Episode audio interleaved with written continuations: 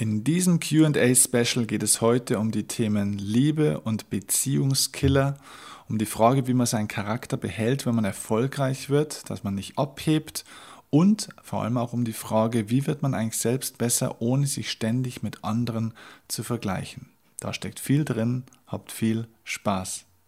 Lebensstark, empower your life. Mit Steffen Kirchner, dem Experten für Top-Performance in Life and Business. Dein Podcast, deine Inspirationsquelle für mehr. Erfolgswissen, Motivation, finanzielle Freiheit, beruflichen Erfolg und innere Stärke. Volume Up, Focus On. Hier ist dein Coach Steffen Kirchner. Herzlich willkommen zum Lebensstark Podcast. Mein Name ist Steffen Kirchner und heute ist Montag.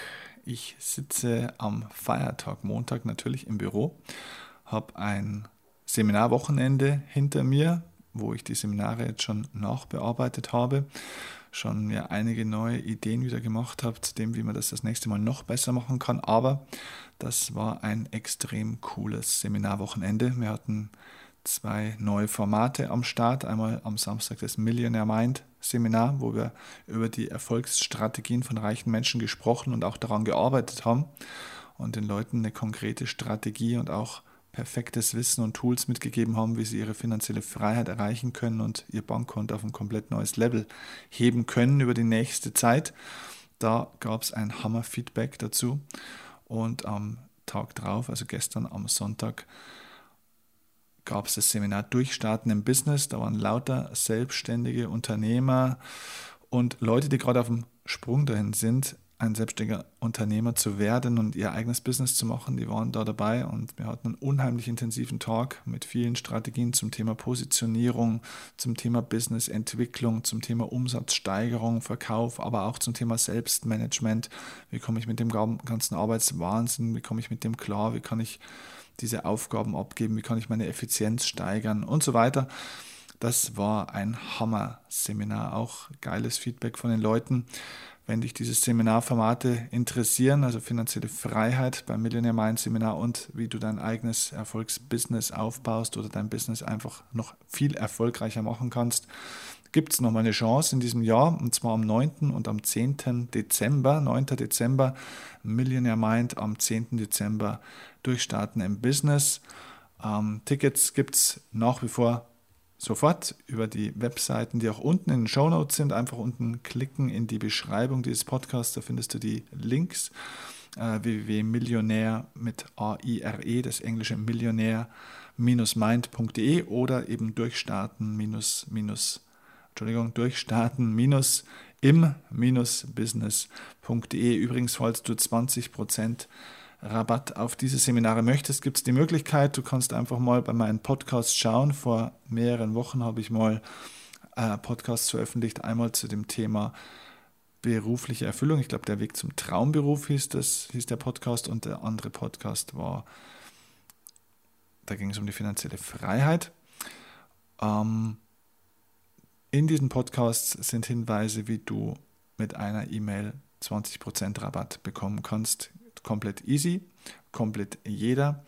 Das lohnt sich. Diese Seminare sind ganz kleine Seminare, nicht so riesig groß, sondern wir wollen da maximal 20 bis 30 Teilnehmer, um da maximal individuellen Nutzen auch zu stiften. Das war cool und das Feedback und die Bewertungen die wir da bekommen haben, waren dementsprechend wirklich überragend. Apropos Feedbacks, ich habe nämlich so ein kleines bisschen in letzter Zeit auch mal wieder die iTunes-Kommentare von euch gelesen und das ist echt der Wahnsinn, was ihr mir da alles schreibt. Also vielen, vielen Dank an euch alle für diese unheimlich tollen und vielen Bewertungen auch bei iTunes und für diese super Kommentare. Mein Lieben, wenn ihr Fragen habt, heute soll es ja um viele Fragen gehen nochmal von euch, ähm, die ihr mir auf irgendeinem Kanal geschickt habt. Schreibt gerne auch bei iTunes einen Kommentar. Ähm, wir lesen das, wir lesen auf allen Kanälen, egal ob ihr mir über meinen Blog was schreibt und kommentiert, über Facebook, über E-Mail oder natürlich auch über iTunes-Kommentare. Ähm, wir lesen alles und wenn es eine Frage gibt, wo wir sagen, da hat der Steffen was dazu zu sagen, da kann ich euch helfen, dann wird diese Frage genommen und wird natürlich beantwortet. Okay, also heute nochmal eine QA-Folge. Das letzte Mal hatten wir letzte Woche schon eine. Ähm, ich mache deswegen nochmal eine, weil so viele Fragen immer kommen. Und letztes Mal habe ich einfach nicht alle Fragen geschafft. Und deswegen möchte ich heute nochmal auf ein paar, finde ich, echt gute Themen eingehen. Zuerst mal geht es um den Thorsten. Der Thorsten hat eigentlich nicht direkt eine Frage gestellt, aber er hatte eine große Frage in seinem Leben und hat in meinem Blog eine Antwort gefunden. Ich schreibe euch auch unten in die Show Notes nochmal den Link zu meinem Blog auch rein. Da könnt ihr unheimlich viel Content lesen, denn dieser Blog besteht seit Jahren und da kommt eigentlich jede Woche kommt ein neuer Inhalt von mir dazu. Und der Thorsten hat mir geschrieben, da ging es jetzt ums Thema Liebe. Das ist, glaube ich, ein sehr, sehr spannender Punkt. Hallo Steffen, nach meiner Trennung vor mittlerweile sieben Wochen war ich lange auf der Suche nach dem Warum. Der Thorsten kam sich dann also in der letzten Beziehung, die er hatte, total kontrolliert und dominiert vor und er hatte nicht mehr das Gefühl, dass er, selb, dass er er selbst sozusagen ist. Und irgendwann hat er dann nach langem Überlegen und hin und her die Notbremse gezogen und hat sich dann nach zwei Jahren von seiner Partnerin getrennt. Danach hat er dann die, wie es er schreibt, die reine Hölle erlebt und diese Frau hat sich dann offenbar verbal und auch in anderen Aspekten nicht sehr gut verhalten, hat dann ein paar Dinge kaputt gemacht, also auch Möbelstücke kaputt gemacht und hat ihn beleidigt und hat ihm gesagt, dass er scheiße aussieht und scheiße ist und so weiter und so fort. Und irgendwann fand er dann in seinem Schmerz, in diesem Kampf, den er da auch natürlich mit sich selbst auszutragen hatte, fand er einen Artikel von mir, der schon relativ lange im Netz ist, den ich vor vier Jahren mal geschrieben habe. Und in diesem Artikel ging es um die sechs größten Beziehungskiller. Also die sechs Hauptgründe, warum Beziehungen scheitern. Und der Thorsten schreibt, er fand diesen Artikel und er kann sagen, dass er sich darin zu 100% wiederfindet, denn es trifft genau auf den Punkt, warum seine Beziehung nicht rund gelaufen ist und dass es tatsächlich auch besser war, einen Schlussstrich zu ziehen. Okay, die sechs größten Beziehungskiller ist, glaube ich, auch für viele von euch interessant. Deswegen habe ich mir hier diesen Artikel den ich damals geschrieben habe, nochmal hergeholt. Auch diesen Link zu diesem Artikel, die sechs größten Beziehungskiller, packe ich euch unten in die Show Notes rein. Schaut einfach in der Beschreibung zu diesem Podcast, klickt da einfach mal drauf und dann findet ihr unten ja den Beschreibungstext und da findet ihr ganz unten dann immer die Links. Das sind die Show Notes. Und bei diesen Links findest du jetzt auch diesen Link zu diesem Blogartikel. Was sind denn die größten Beziehungskiller? Der erste größte Beziehungskiller, den möchte ich hier an der Stelle mal ganz kurz erwähnen, ist aus meiner Sicht das Thema Kontrolle. Kontrolle ist ein absoluter Beziehungskiller. Warum? Liebe kontrolliert nicht. Ganz einfach. Liebe ist das Gegenteil von Kontrolle. Denn Liebe hat mit Freiheit zu tun, mit Freilassen zu tun. Menschen wollen frei sein. Das ist unser absolutes Urbedürfnis. Wenn du in die Weltgeschichte schaust, ging es immer vom um den Weg vom Sklaventum zur Befreiung. Und wenn du einen Menschen stark kontrollierst, dann nimmst du den sozusagen an die Leine und dressierst ihn eigentlich so ein Stück weit, wie so ein Tier. Und Tiere wollen sich ja schon eigentlich nicht dressieren lassen und Menschen noch viel weniger. Also bei Menschen ist es unsäglich. Ich glaube, oder ich spreche ganz gerne von diesem Bonsai-Prinzip. Viele Menschen gehen mit anderen Menschen, übrigens gerade auch in der Beziehung, wie so ein Bonsai-Gärtner mit einem Bonsai-Baum um. Vielleicht kennst du diese kleinen Bonsai-Bäumchen, ne? also diese, das sind so, glaube ich, japanische Bäumchen, die sehen wunderschön aus und die stellt man sich dann so aufs Fensterbrett und die haben dann immer irgendwie so einen gebogenen Stamm meistens und also sehen ja ganz schick aus. Der Punkt ist, dieser Bonsai-Baum, der dann vielleicht in 30 Zentimetern Höhe bei dir auf dem Fensterbrett steht, wenn du diesen Baum draußen im Garten einpflanzen würdest, könnte dieser Baum 10, 15, 20, 30 Meter groß werden. Ein riesiges Ding. Aber da die Schale so klein ist, sind auch die Wurzeln nur sehr klein und kurz und dementsprechend wird der Baum nur so groß, wie die Schale auch es zulässt. Noch dazu sehen diese Bonsai-Bäume natürlich nicht natürlich aus, sondern die werden so kreiert. Das sind Kunstprodukte. Das heißt, schon ganz früh, wenn man so einen Bonsai-Baum hat, dann wird der entsprechend gedrahtet und gebunden und zugeschnitten und so weiter. Das heißt, der wird so mit Drähten um den Stamm herum versehen, dass der eben diese entsprechenden Biegungen in den Stämmen auch bekommt, dass der eben auch so kunstvoll aussieht. Viele Menschen machen mit anderen Menschen genau das Gleiche, dass sie an ihnen herumdrahten, dass sie an ihnen herumbiegen, dass sie sie zuschneiden und zustutzen, dass sie so aussehen, wie man will, dass die Menschen auch aussehen und dass man diese Menschen oftmals auch in einen kleinen Topf stellt, dass sie nicht größer werden, als man sie haben möchte. Wenn man sowas mit Bonsai-Bäumen machen will, ist das aus meiner Sicht jedem seine freie Entscheidung. Mit Menschen finde ich das unerträglich. Das geht nicht. Und das hat mit Liebe auch überhaupt nichts zu tun. Aber das ist das, was in Beziehungen oft passiert. Übrigens nicht nur in partnerschaftlichen Beziehungen, sondern auch zum Beispiel in beruflichen Beziehungen. Das ist das, was Chefs oft mit ihren Mitarbeitern zum Beispiel auch machen. Dass sie einen Mitarbeiter nicht größer werden lassen, als er sein soll. Dass sie ihn nicht schlauer werden lassen, als sie als Chef selber sind. Und natürlich eben auch in der Partnerschaft. Wir kontrollieren Menschen viel zu viel durch das, dass wir ihm sagen, was er darf und was er nicht darf, wann er zu Hause sein soll, welchen Menschen er hinterher schauen darf oder nicht. Das Thema Eifersucht ist eine Form von Kontrolle. Und dieses ganze Kontrolldenken, dass wir auch Angst haben, dass ein anderer fremd gehen könnte und dieses und jenes, diese Kontrollsucht von einem anderen Menschen hat immer eine einzige Ursache, die dem Kontrollierenden selbst liegt. Ja, also in dem, der kontrolliert, nicht in dem, der kontrolliert wird, sondern in dem, der die Kontrolle ausübt, gibt es immer eine Grundemotion, die dazu führt, dass man kontrolliert. Und diese Emotion ist Angst. Angst ist in Wahrheit das Gegenteil von Liebe. Oft glauben wir, Hass ist das Gegenteil von Liebe. Es ist vollkommen verkehrt. Hass ist eigentlich das gleiche wie die Liebe, nur in der gegenteiligen Auswirkung. Aber Liebe ist eine ganz starke Emotion für etwas. Du schenkst etwas eine ganz große Bedeutung. Beim Hass ist es genau das Gleiche. Und bei dem einen ist es nur eine große Sympathie, bei dem anderen ist es eine extreme Antipathie. Gehirnforscher haben übrigens herausgefunden, dass wenn man Menschen in den Gehirnscanner äh, steckt, ins MRT, und dann mal schaut, was im Gehirn passiert, dass wenn Menschen Hassgefühle empfinden und wenn sie Liebesgefühle empfinden, dass da sehr, sehr ähnliche Areale im Gehirn anspringen. Das heißt, Hass und Liebe, gibt es viele Studien, die du auch nachlesen kannst im Internet dazu, Hass und Liebe entspringen rein neuronal im Gehirn ziemlich gleichen Regionen. Interessant. Also, das Gegenteil von Liebe ist nicht Hass, sondern Angst. Denn Liebe lässt frei, Angst kontrolliert und engt ein. Das Wort Angst kommt aus dem Lateinischen von angus und das bedeutet so viel wie Enge.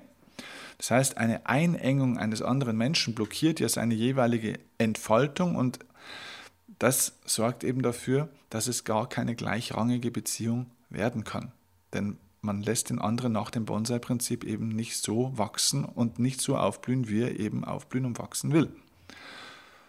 Und das funktioniert weder in der Partnerschaft, noch in der Kindererziehung, noch im Arbeitsverhältnis, noch sonst irgendwo. Kontrolle ist der Beweis für Besitzdenken und für Misstrauen. Kontrolle und sowas wie Eifersucht ist übrigens oftmals auch ein Hinweis auf mangelndes Selbstvertrauen. Denn wenn ich einen Menschen kontrollieren muss, dass er mir nicht fremd geht zum Beispiel, dass er mich nicht anlügt, dass er mich nicht verlässt. Wenn ich da versuche, ihn irgendwie zu kontrollieren, dass sowas nicht passieren kann, hat es damit zu tun, dass ich das Gefühl vielleicht auch habe, dass ich nicht wertvoll genug bin, dass er sich woanders umsieht, dass er vielleicht eine andere Frau oder einen anderen Mann besser findet als mich. Also hat Kontrollsucht oftmals eigentlich im Kern mit einer eigenen Aufgabe zu tun mehr Selbstvertrauen zu gewinnen. Man könnte zu diesen Beziehungskillern, ich habe jetzt nur mal über den ersten ein bisschen gesprochen, über die Kontrolle, man könnte zu den anderen Beziehungskillern auch noch viel sagen. Andere Beziehungskiller sind zum Beispiel das Thema Bedingungen. Andere Beziehungskiller sind zum Beispiel das Thema die Schmetterling-Idiotie, wie ich das nenne, und so weiter. Also schau einfach mal unten in die Shownotes rein, klick auf den Link zu diesem Artikel. Ich habe ja die sechs größten Beziehungskiller damals eben beschrieben und dann findest du da einiges dazu. Okay,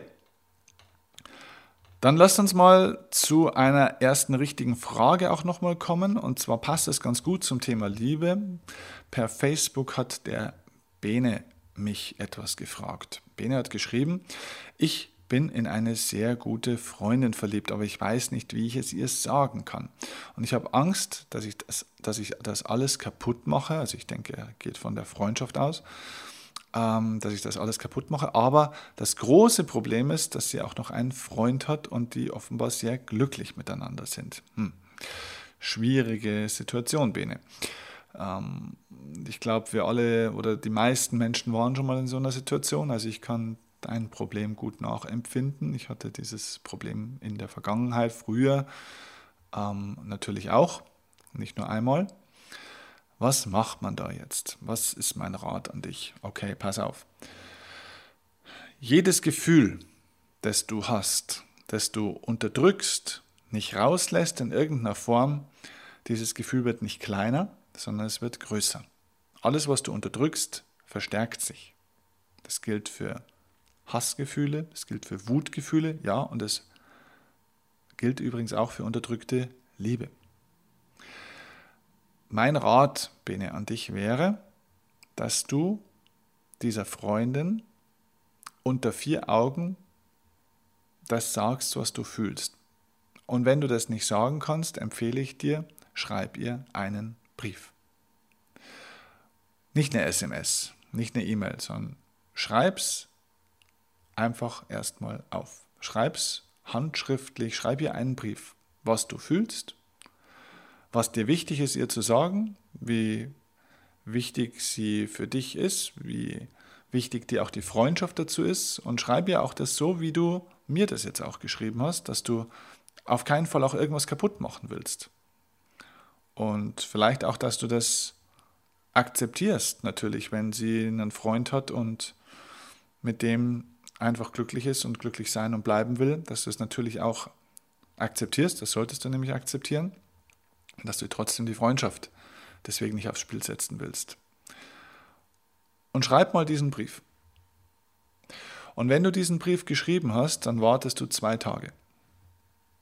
Und nach zwei Tagen überlegst du, ob du ihr diesen Brief geben willst. Mm, manchmal ist es so, dass es schon hilft, sowas einfach mal aufzuschreiben und dann ist es schon ein bisschen leichter für einen. Wenn du aber das Gefühl hast, du willst es ihr eigentlich trotzdem noch irgendwo sagen, wenn das Gefühl also gleich stark ist, dann wäre eine Empfehlung, gib ihr diesen Brief oder schick ihr diesen Brief.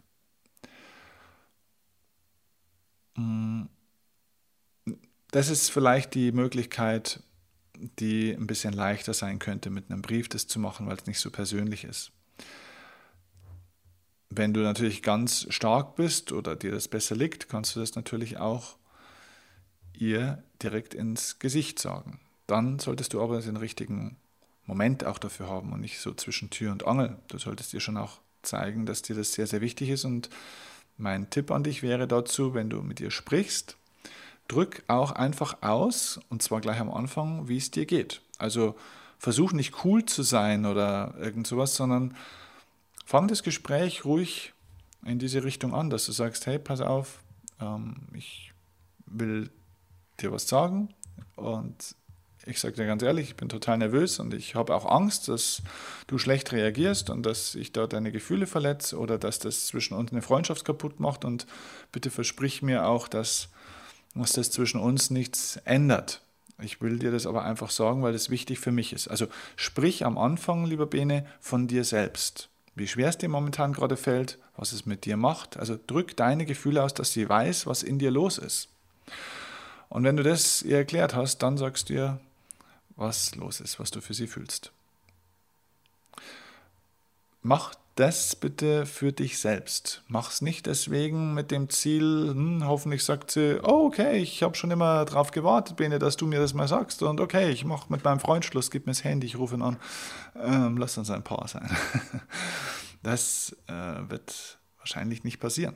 Da müssen wir ganz ehrlich sein. Ich würde es dir zwar natürlich wünschen, aber sind wir uns mal ganz ehrlich, wenn sie einen Freund hat und die sehr glücklich miteinander sind, ist das momentan ihr Leben und das gilt es zu akzeptieren. Und trotzdem ist es für dich, Bene, aber wichtig, dass du deine Gefühle auch aussprichst. Lasst Gefühle raus. Auch ihr allen anderen, die es, das hören, drückt eure Gefühle aus.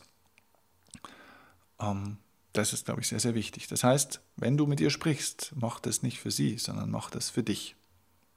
Dass es dir danach auch besser geht, dass du es ausgesprochen hast, dass es rausgekommen ist aus deinem Herzen. Und wenn ihre Reaktion dann nicht so ist, wie du dir das vielleicht erträumt hättest, dann ist es zwar am Anfang unschön, aber du hast es gesagt und dann hast du aber auch Klarheit.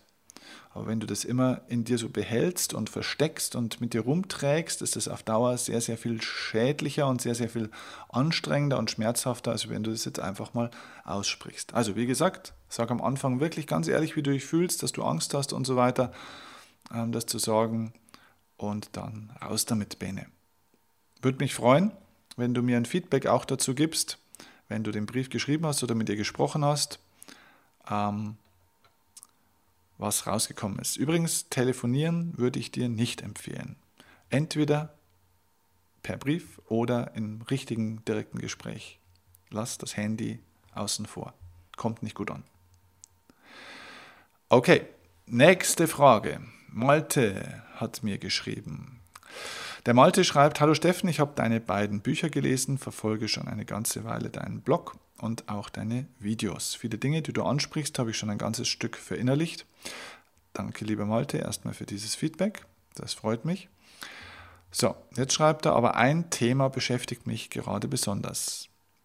Was ist denn eigentlich, wenn man erfolgreich ist und von allen Seiten gelobt wird? Wenn einem alle sagen, wie toll man ist, also wie toll sie einen finden läuft man dann nicht in Gefahr, abzuheben und, für sich was, und, und sich für was Besseres zu halten? Und jetzt kommt seine Frage.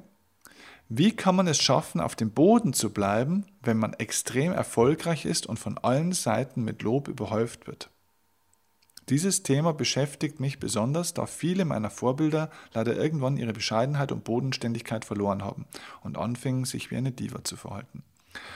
Lieber Malte, das ist eine unheimlich gute und wichtige Frage, ähm, die sich viel mehr Menschen stellen sollten. Und anhand deines Profilbilds, weil der Malte hat mir auch per Facebook geschrieben, anhand deines Profilbilds sehe ich, dass du noch ein sehr junger Mann bist.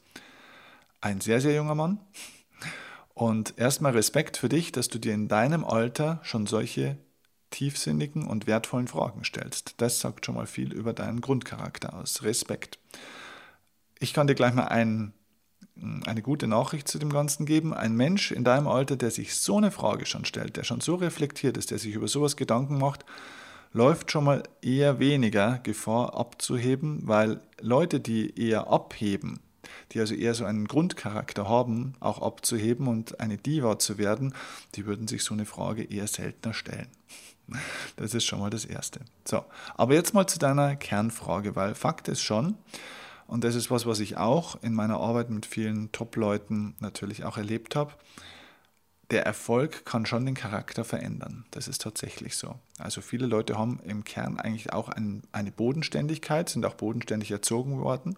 Aber wie du schon richtig schreibst, Malte, wenn man sehr erfolgreich ist und vor allem dann im Umfeld lauter Leute sind, die einem die ganze Zeit erzählen, wie toll das man ist, ja, das kann schon dazu führen, dass man ein bisschen den Realitätssinn verliert und irgendwann tatsächlich meint, man ist der Größte. Ich erzähle dir dazu eine Geschichte von mir, wie ich das für mich gelöst habe, weil ich war nämlich genau vor dem gleichen Problem. Als ich angefangen habe, Vorträge zu halten vor acht Jahren, war ich relativ unsicher, ob das gut ist, was ich da tue. Also habe ich Feedbackzettel entwickelt. Das heißt, es war eine DIN A4-Seite und auf dieser DIN A4-Seite standen Fragen an die Teilnehmer. Da stand dann zum Beispiel drauf, hat Ihnen dieser Vortrag gefallen? Was fanden Sie besonders toll an diesem Vortrag? Und was würden Sie an diesem Vortrag verbessern? Ich habe vor dem Vortrag auf jeden Stuhl diesen Zettel ausgeteilt und einen Stift dazu und habe am Ende des Vortrags gesagt, wenn, Ihnen, wenn Sie noch ein bisschen Zeit haben, dann würde ich mich riesig freuen, wenn Sie mir dieses kurze Feedback auf diesem Zettel geben und mir das dann danach geben. Okay, wenn ich einen Vortrag hatte von 150 Personen, bekam ich dann auch ungefähr 80 bis 100 Zettel. Und dann habe ich mir die am Abend durchgelesen. Und wenn ich 100 Zettel bekam, waren 98 Zettel meistens positiv. Den Leuten hat es gefallen, sie fanden es gut, sie fanden es unterhaltsam, wunderbar. Und zwei im Durchschnitt fanden es nicht gut oder die hatten irgendetwas auszusetzen. Die fanden mich überheblich oder zu schnell oder zu langweilig oder ein Witz blöd oder irgendetwas. Rate mal, über was ich die nächsten Tage nachgedacht habe. Es waren nicht die 98 positiven, sondern die zwei negativen. Ich habe mich zu viel darauf konzentriert. Zeitsprung. Fünf Jahre später stehe ich in einer großen, großen Halle in Hof. Hof ist im Norden von Bayern. Und ich bin eingeladen als Redner bei einer Veranstaltung, wo 4500 Menschen zu Gast waren. Lauter Verkäufer. Begeisterungsfähiges, tolles Publikum. Ich gehe auf die Bühne, die Leute stehen auf und rasten komplett aus. Ich habe noch gar kein Wort gesprochen. Ich mache meinen Vortrag, ich mache einen richtig guten Vortrag an dem Tag. Die Stimmung ist großartig und die Leute tragen mich auf einer Welle von Begeisterung. Danach gibt es zwei Minuten Standing Ovations. Ich gehe runter von der Bühne und es kamen danach 1000 bis 1500 Leute zu mir, die alle Fotos wollten, die alle Unterschriften wollten, die mir mal die Hand geben wollten, die mich an der Stelle auf einmal vergöttert haben wie ein Star. In so einem Moment meinst du echt, du bist Robbie Williams. Und an der Stelle habe ich damals eine Sache verstanden. Das Feedback, das du von außen bekommst, die Art und Weise, was andere Menschen über dich sagen, wie sie dich sehen, sagt nichts über das aus, wer du bist und wie du bist. Das heißt, wenn dich ein anderer Mensch lobt, dass du etwas gut gemacht hast, heißt es nicht, dass du es gut gemacht hast, sondern es heißt, dass er empfindet, dass du es gut gemacht hast. Ob du das wirklich gut gemacht hast, kann man sehr unterschiedlich bewerten. Denn damals in meinen ersten Vorträgen haben 98 Leute gesagt, ich habe es gut gemacht und zwei haben gesagt, es war schlecht. Wer hat recht? Jeder für sich auf seine Art. Die Frage ist, an welcher Messgröße du dich bewertest.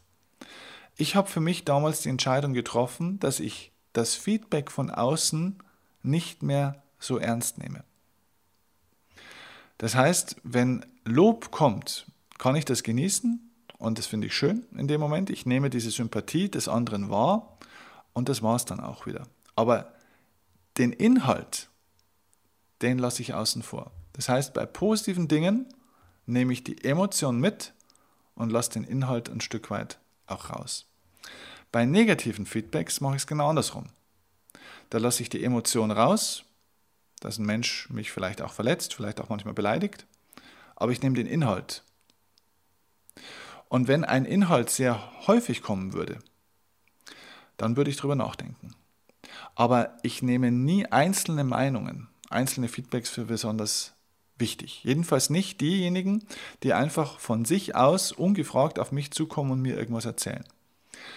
Ich hole mir natürlich sehr wohl Feedback. Das heißt, Malte, auf deine Frage, um auf deine Frage konkret zu werden, ich glaube, dass es wichtig ist, dass du einen Personenkreis hast an Menschen, wo du weißt, die sind ehrlich zu mir, die meinen es auch gut mit mir. Und die, kann ich, die, die kennen sich auch aus, die sind auch kompetent in einer entsprechenden Fragestellung. Und die frage ich ganz gezielt. Das heißt, ich habe auch mein Team ja um mich herum, meine Mitarbeiter, Freunde und natürlich auch ab und zu Coaches und die frage ich ganz gezielt, wie war das und das? Und dieses Feedback, das da kommt, darüber denke ich nach. Das ist aber ein aktives Feedback, das ich mir einhole und auf das Feedback, das ungefragt von außen auf mich einströmt, davon nehme ich emotional grundsätzlich Abstand. Ich höre den Leuten eigentlich da nicht mehr wirklich zu. Das bedeutet, das Wichtigste, lieber Malte, auf deine Frage, die wichtigste Frage, Antwort auf deine Frage ist, pass aufs Umfeld auf. Je mehr du von außen gelobt wirst, übrigens für Kritik gilt genau das Gleiche, desto wichtiger ist, dass du ein Kernumfeld hast, eine Kernbezugsgruppe. Das können zwei, drei Menschen vielleicht auch nur sein, vielleicht sind es vier oder fünf, ja. aber zwei, drei Menschen alleine würden reichen. Vielleicht ist es die Familie, vielleicht ist es eine Freundin, eine Partnerin, ein engster Freund, ein Mentor, was auch immer. Aber so ein ganz enger Kreis an Menschen, der dich umgibt, von denen du dir auch aktiv Feedback holst, wo die dir extrem wichtig sind, denen du 100% vertraust und die du auch gut kennst und die dich vor allem auch wirklich kennen und zwar schon lange und intensiv. Die dir also nicht einfach nur sagen, wow, das hast du super gemacht, das, da bist du toll, da hast du was geschafft, ne? so wie die ganzen Profifußballer oder Profisportler, die gewinnen irgendeinen Titel, dann kommen die ganzen Schulterklopfer. Und dann sagen die, das ist toll. Die beziehen sich alle nicht auf den Menschen, der toll ist, sondern auf eine Leistung. Und das ist vielleicht der große Unterschied. Diejenigen, die abheben, Malte, sind diejenigen, die glauben, wenn jemand sagt, das hast du super gemacht, dann, haben, dann meinen sie, sie sind gemeint. Es geht aber gar nicht um sie, sondern es geht um das, was sie gemacht haben. Und dadurch heben manche Menschen ab. Denn das, was du gemacht hast, kann sehr wohl gut sein, sagt aber nichts über dich als Menschen aus, sondern nur über eine Leistung, die du abgeliefert hast. Wenn eine tolle Leistung abgeliefert worden ist, Respekt, dann kann man sich darüber freuen, aber es sagt nichts über mich als Mensch aus. Das heißt, morgen geht es wieder von vorne los. Sport sagen wir so schön, keine Sau interessiert sich für das, wie gut du gestern mal warst. Oder man könnte es auch anders sagen, der größte Feind für deinen Erfolg von morgen ist dein Erfolg von gestern. Okay, ich hoffe, das war eine ausreichende Antwort für dich zu dieser echt sehr, sehr guten und wichtigen Frage. Und damit kommen wir zur nächsten Frage und auch zur letzten Frage, die ich heute behandeln will. Und zwar bezieht sich die auf einen Schlüsselsatz, den ich vor kurzem bei Facebook gepostet habe mit einem meiner Bilder. Und dieser Schlüsselsatz heißt, versuche dich selbst zu überbieten, nicht andere. Dieser Schlüsselsatz und dieser Post passt ganz gut auch zu dieser Frage von Malte. Denn ich habe bei diesem Posting dazu geschrieben, solange du dich mit anderen vergleichst und den Wettbewerb mit anderen suchst, wirst du immer in Angst leben und nicht dein volles Potenzial ausschöpfen. Und darauf, auf diesen Post, hat dann der ein oder andere geschrieben und darum gebeten, bitte mehr Informationen, mehr ähm, Know-how zu, zu diesem Schlüsselsatz, zu diesem Thema. Versuch dich selbst zu überbieten, nicht andere. Das heißt, die Frage ist, wie kann man es denn schaffen, selbst besser zu werden ohne sich die ganze Zeit mit anderen zu vergleichen. Denn der Punkt ist, dass, die, dass der Vergleich mit anderen Menschen der sicherste Weg ist, um selbst dauerhaft unglücklich zu sein, extrem unzufrieden mit sich und seinem Leben zu sein. Warum und wie kann man sich weniger mit anderen Menschen vergleichen? Schau, erstens bleibt man festzuhalten, du siehst andere sowieso nie so, wie sie sind. Du siehst die anderen nur immer so, wie du glaubst, dass sie sind. Denn du hast eine selektive Sicht auf die, eine selektive Wahrnehmung. Du hast eine einseitige Sicht, die ist nicht vollständig. Denn weißt du, was der Hauptgrund dafür ist, dass wir oftmals andere Menschen mehr bewundern als uns selbst? Naja, das liegt einfach daran, dass wir uns selbst einfach besser kennen. Denn du kennst von niemandem die Schwächen so gut wie von dir selbst. Und womit bist du denn den ganzen Tag überwiegend beschäftigt? Naja, mit Probleme lösen. Man kämpft eigentlich jeden Tag so ein Stück weit auch mit sich selbst, mit dem eigenen Schweinehund, mit den eigenen Ängsten, mit dem eigenen Selbstzweifel, mit den eigenen Fehlern, mit den eigenen Unzulänglichkeiten und so weiter. Das heißt, du bist eigentlich jeden Tag so mit deinen eigenen Schwächen konfrontiert. Und das, was uns an anderen Menschen immer so begeistert, ist das, wie die eine Sache gut machen. Vielleicht wie die etwas können, was wir so gerne können würden. Und dann haben wir so eine einseitige, selektive Sicht auf diese Menschen und bewundern die dafür. Das ist alles in Ordnung. Da, da kann man auch durchaus was lernen und man kann Menschen dann auch für eine Sache bewundern. Der Punkt ist bloß, wenn du dich dann mit dem vergleichst und meinst, dieser Mensch, den du da selektiv jetzt irgendwie bewunderst, weil der eine Sache jetzt irgendwie ganz, ganz großartig macht, was du noch lernen musst oder noch nie konntest, dann heißt das nicht, dass dieser Mensch größer, besser oder toller oder wertvoller ist als du, sondern es bedeutet nur, dass es in diesem einen Bereich etwas gibt, was du von diesem Mensch lernen kannst. Du siehst den anderen nicht so, wie er ist. Du siehst ihn nur so, wie du ihn bisher sehen willst, nur so, wie du ihn bisher kennst. Du kennst dich selbst viel besser als alle anderen. Du kennst deine ganzen Schwächen besser und du kennst die Schwächen der anderen Menschen nicht so. Du kennst die ganzen Probleme der anderen nicht so. Du kennst diese ganzen inneren Konflikte von anderen Menschen nicht so. Gerade von erfolgreichen Menschen ist es so, dass wir uns immer denken, wow, wie stark die sind und die können alles und die schaffen alles und die sind so erfolgreich und die sehen gut aus. Aber wenn du mal genauer hinschaust, wenn du mal mit solchen Menschen sprichst oder wenn solche Menschen mal ehrliche Interviews geben, in denen sieht es manchmal viel chaotischer aus als in den meisten von uns. Voller Selbstzweifel, voller Schwächen, voller Probleme. Ich habe mit Profisportlern gearbeitet, ich habe mit Prominenten gearbeitet, die man eigentlich aus dem Fernsehen immer als die glorreichen Champions und Gewinner kennt. Das sind Menschen, die in Teilbereichen ihres Lebens lebensunfähig sind. Okay, also, wie kommst du jetzt dahin, dass du dich mehr mit dir selbst misst und somit nicht mehr versuchst, andere zu überbieten, sondern versuchst, dich selbst zu überbieten? Erster Punkt. Setze eigene Standards. Also, ich nehme ein Beispiel dazu. Wenn ich mit Unternehmen arbeite, ich bin ja viel in der Wirtschaft tätig, dann sehe ich immer wieder, dass manche Unternehmen sich in so einem Konkurrenzkampf, in so einem Konkurrenzdenken aufreiben. Das heißt, die versuchen besser zu sein als dieses oder jenes Unternehmen. Die orientieren sich also zum Beispiel an den Wachstums- und Umsatzzahlen von anderen Konkurrenten.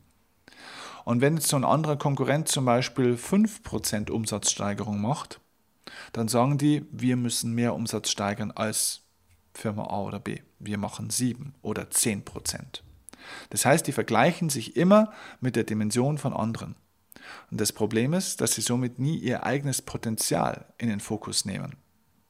Das bedeutet, wenn du, vom Potenzial, wenn du ein, wenn du ein Regionalliga-Fußballspieler bist, ja, oder nehmen wir mal ein anderes Beispiel, angenommen, du bist ein Fußballspieler in der dritten Bundesliga und du vergleichst dich mit den Top-Spielern in der dritten Liga und sagst, okay, das können die da und das können die dort und so weiter. Du vergleichst dich damit und sagst, okay, da sind die so besser geworden, also versuche ich auch ungefähr so besser zu werden. Du versuchst also die Besten aus der dritten Liga nachzumachen. Dann hast du ein Problem. Where attention goes, energy flows. Wenn deine Aufmerksamkeit auf diese Leute geht, kannst du nur das sehen, womit du dich beschäftigst. Wir können nicht zwei Dinge gleichzeitig denken. Das heißt, wenn du dich mit anderen Menschen vergleichst, ist dein Fokus bei den anderen Menschen. Wenn sich ein Unternehmen mit einem Konkurrenten vergleicht, ist sein Fokus bei diesem Konkurrenten, bei diesem Konkurrenzunternehmen. Dann kann der Fokus nicht mehr bei dir sein, denn du kannst den Fokus nicht splitten, den kannst du nicht aufteilen. Entweder der Fokus ist bei den anderen oder der Fokus ist bei dir. Um bei dem Beispiel zu bleiben, der Spieler in der dritten Liga der sich jetzt mit den Konkurrenten, mit den Top-Konkurrenten der dritten Liga beschäftigt, erkennt überhaupt nicht, dass er womöglich in sich das Potenzial für einen Spieler in der ersten Bundesliga hätte. Weil er sich nämlich die ganze Zeit mit anderen beschäftigt. Erkennt er seine eigenen Potenziale gar nicht. Bei Unternehmen ist es oft auch so. Die vergleichen sich mit den Wachstumsraten von anderen Unternehmen und fokussieren gar nicht das eigene Potenzial, das sie eigentlich noch hätten. Sie müssten sich vielleicht auch mal am Marktpotenzial messen. Das ist auch ein spannender Aspekt. Also wenn ich jetzt zum Beispiel mal meinen Bereich nehme. Die betriebliche Weiterbildung in Deutschland hat ein Marktvolumen, ich habe vor kurzem erst wieder eine Studie dazu gelesen, von über 50 Milliarden Euro. Mein Umsatz, den ich im Jahr mache, der ist im Vergleich dazu ein kleiner Hundekackhaufen im Universum. Ja, also winzig, winzig kleiner Mückenschiss. Wenn ich jetzt mal meine Konkurrenten anschaue und sage, okay, wie viele Teilnehmerzahlen haben die beim Seminar oder wie viele Umsätze hätten die oder wie viele Vortragstage hätten die und so weiter und ich mich darauf konzentrieren würde, jetzt so zu sein wie die oder vielleicht auch so zu wachsen wie die, dann blockiere ich mich damit selbst, denn mich interessiert nicht mein Wachstum im Vergleich zu jemand anderem, sondern mein Wachstum im Vergleich zu dem, was ist denn im Markt eigentlich möglich. Und das ist der Grund, warum viele Unternehmen eben von 1 auf 2 denken, beziehungsweise von 10% auf 11% Wachstum, anstatt von 10% auf 100%. Sie denken linear und nicht exponentiell, weil nämlich die meisten anderen auch linear denken oder weil ihre Branche linear funktioniert. Das bedeutet, und das ist eigentlich dieser zweite Schritt, setze eigene Standards, also fokussiere dich auf dich, geh weg mit der Aufmerksamkeit von den anderen, was die tun, und fokussiere dich auf dich selbst. Und jetzt im zweiten Schritt optimiere deine eigenen Prozesse. Das heißt, schau einfach mal, was ist denn das, was ich schon momentan gut mache und wie gut könnte ich denn das maximal machen? Was wäre denn das Optimum? Außerdem, was sind Dinge, die ich momentan noch nicht gut mache und wie gut könnten wir denn das maximal machen? Und dann wirst du feststellen, dass du in vielen Bereichen, entweder mental oder von, der, von deiner Disziplin oder von deiner ähm, Hartnäckigkeit und von deiner Konsequenz oder vielleicht auch von deinem Wissen, von deinem Fach-Know-how, von deinem Einsatz und so weiter und so fort, dass du in vielen Bereichen da noch nicht mal bei 50 Prozent, noch nicht mal bei 30 Prozent bist. Das heißt, auch wenn ein anderer vielleicht um 10 Prozent in irgendwas besser wird, wenn du dich an dem anderen orientierst, wirst du im besten Fall vielleicht auch 10 Prozent besser wie der. Du könntest aber 50 Prozent besser werden, wenn du dich auf dich selbst konzentrierst. Ja? Also fokussiere die eigenen Prozesse, fokussiere die eigenen Lebensbereiche. Nächster Punkt, stell dir regelmäßig die richtigen Fragen. Stell dir regelmäßig die Frage zum Beispiel, habe ich heute etwas dazugelernt? Das ist eine Frage, die ich mir eigentlich jeden Tag stelle. Bin ich heute in irgendeiner Form besser geworden? Habe ich irgendwas Neues gelernt? Und wenn ich ins Bett gehe und das Gefühl habe, heute habe ich eigentlich nichts wirklich gelernt, was Gott sei Dank eigentlich kaum mehr vorkommt, aber wenn das mal so war in der Vergangenheit, das ist ein scheiß Gefühl, dann weiß ich, ich muss morgen dringend was anderes machen. Und definiere auch im Vorfeld, wie du das misst. Also woran misst du denn das, ob du was gelernt hast oder besser geworden bist? Was sind die Messgrößen? Woran erkennst du denn, dass du besser geworden bist? Dazu ein Tipp, und das ist so mein letzter Tipp zu dem ganzen Thema, definier mal in Ruhe für dich ein Entwicklungsziel. Ein Entwicklungsziel, was du für ein Mensch sein willst, heute in drei Jahren. Was für ein Mensch möchtest du heute in drei Jahren sein? Das bedeutet ganz konkret, was willst du denn heute in drei Jahren können, was du heute noch nicht kannst? Was willst du denn erreicht haben, was du heute noch nicht erreicht hast? Und wenn du das festlegst, wo du sagst, okay, dort stehe ich heute, das ist meine heutige Zahl, das ist mein heutiger Ausgangspunkt und das ist der Punkt, wo ich in drei Jahren sein will, versuch das konkret zu fassen, vielleicht eben in eine Zahl, in, einfach in eine konkrete Beschreibung, wo du weißt, ja, das ist ein messbarer Punkt. Dann überleg dir im nächsten Schritt die Strategie. Wie komme ich vom Punkt A, wo ich heute stehe, zu Punkt B in drei Jahren, wo ich hin will? und leg eine Strategie fest. Wo kann ich das lernen oder was muss ich lernen, um das haben oder erreichen oder lernen zu können? Was muss ich dann für Kurse belegen? Vielleicht muss ich Schulungen machen, vielleicht muss ich Seminare besuchen, vielleicht muss ich mich coachen lassen, vielleicht brauche ich einen Mentor, vielleicht muss ich andere Bücher lesen oder überhaupt mal Bücher lesen, vielleicht brauche ich entsprechende Podcasts. Wo lerne ich Menschen kennen, die das können, was ich gerne können möchte? Wo sind diese Netzwerke? Ähm, also zum Beispiel ein Mensch, der sagt, zum Beispiel jemand von der Zeit hatte ich jemand im Coaching, das war jemand, der eine Führungsposition inne hatte und er kam eigentlich in diese Führungsposition deswegen, weil er einfach in seiner grundsätzlichen Tätigkeit, es war ein Verkäufer, war er einfach wahnsinnig gut. Er war einfach der beste Verkäufer in dieser Filiale, in der er war. Und somit wurde er automatisch als Vorbild in eine Führungsposition gehoben. Jetzt war er auf einmal Führungskraft und hatte somit auch ganz andere Aufgaben. Er war ja ursprünglich eigentlich nur einer der besten Verkäufer. Und bloß weil er einer der besten Verkäufer war, heißt das nicht, dass er deswegen auch 20 andere Verkäufer gut führen kann. Das heißt, er hat für sich ein Persönlichkeitsentwicklungsziel festgelegt. In drei Jahren möchte er Menschen so führen können, dass seine Mitarbeiter ihm so an den Lippen kleben, wie seine Kunden in den letzten ein, zwei Jahren, denen er was verkauft hat. Das ist ein sehr schön messbar formuliertes Entwicklungsziel. Also sagt er, ich habe keine Ahnung von Führung. Also, er hat sich die fünf Top-Bücher über Führung, die es in Deutschland gibt, bestellt und hat zwei Führungsseminare gebucht. Und das ist sein Programm fürs Jahr 2017, 2018. Mitte, Ende 2018 wird er dann mal drauf schauen, wie es aussieht, wird die Ergebnisse kontrollieren und dann sieht er ja, wie es aussieht. Okay? Also, und auf einmal bist du mit dem Fokus bloß bei dir. Deine Ziele, deine Wünsche, deine Fähigkeiten, deine noch nicht vorhandenen Fähigkeiten und deine Maßnahmen, wie du diese Fähigkeiten erlernst. Und auf einmal überbietest du dich Schritt für Schritt jeden Tag, jede Woche, jeden Monat selbst. Und um die anderen geht es gar nicht mehr. So, das waren meine Impulse zu euren Fragen. Schickt mir gerne weitere Fragen per Facebook-Mail, per iTunes, Kommentar per E-Mail, per Blog-Kommentar, was auch immer. Es gibt ja tausend Möglichkeiten. Ihr findet mich ja überall, auch natürlich bei YouTube. In den Kommentaren ist es möglich, per Xing. Es stehen euch ja alle Kanäle offen. Mich würde sehr interessieren, wie euch dieser Podcast gefällt, ob euch das was gebracht hat, ob es noch irgendwelche offenen Punkte gibt.